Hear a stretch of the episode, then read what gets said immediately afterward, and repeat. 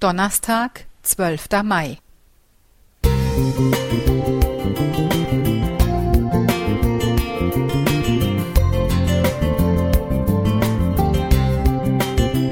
Ein kleiner Lichtblick für den Tag.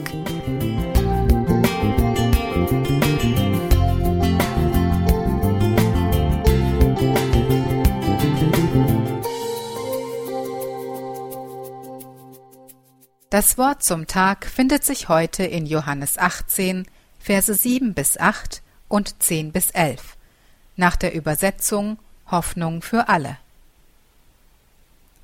Wen sucht ihr? Jesus aus Nazareth, antworteten sie wieder. Ich habe euch doch schon gesagt, dass ich es bin, entgegnete Jesus. Wenn ihr also nur mich sucht, dann lasst die anderen hier gehen. Simon Petrus hatte ein Schwert dabei, Plötzlich zog er es, schlug damit auf Malchus, den Diener des Hohenpriesters, ein und hieb ihm das rechte Ohr ab. Aber Jesus befahl Petrus, Steck dein Schwert weg. Soll ich etwa den bitteren Kelch nicht trinken, den mir mein Vater gegeben hat? Maßlosigkeit ist der Anfang vom Ende des Wohlergehens, heißt es, und mir scheint, bald haben wir es geschafft. Woher kommt das Bedürfnis, uns so oft an den extremen Außenrändern aufhalten oder gegenseitig verorten zu müssen? Alles nur noch Ja-Sager oder Verschwörungstheoretiker, Neonazis oder Linksliberale. Ein falsches Wort und man wird beschimpft, als habe man dem Teufel persönlich die Hand geküsst. Motivation, Hintergrund oder Zusammenhang werden ausgeblendet oder ignoriert. Wo ist unser gesundes Augenmaß geblieben, um den Schärfegrad einer Aussage oder Situation einzuschätzen und entsprechend zu reagieren?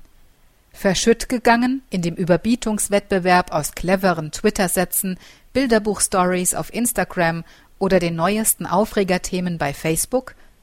Fühlen wir uns zu klein, zu unbedeutend, wenn wir nicht wenigstens verbal irgendwo auftrumpfen können? Besonnenheit in schwierigen Situationen ist Jesu Stärke, und ein Zusammentreffen mit römischen Soldaten, die einen festnehmen wollen, zählt eindeutig dazu. Also schlägt Petrus zu.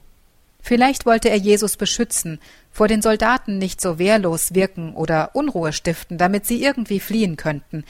Ob mutig oder unüberlegt, Jesus jedenfalls ist nicht einverstanden. Er weiß und sagt es auch, dass für ihn weder Kampf noch Flucht etwas daran ändern, was ihn erwartet. Doch er handelt nach seiner gewohnten Maxime. Heilend, versöhnlich, die Menschen im Fokus, nicht nur die Guten auf seiner Seite, sondern auch die Gegner, die Quertreiber, die Schwierigen. Er denkt nicht an sich, sondern an das Wohl aller Beteiligten in dieser Situation. Das ist der Maßstab.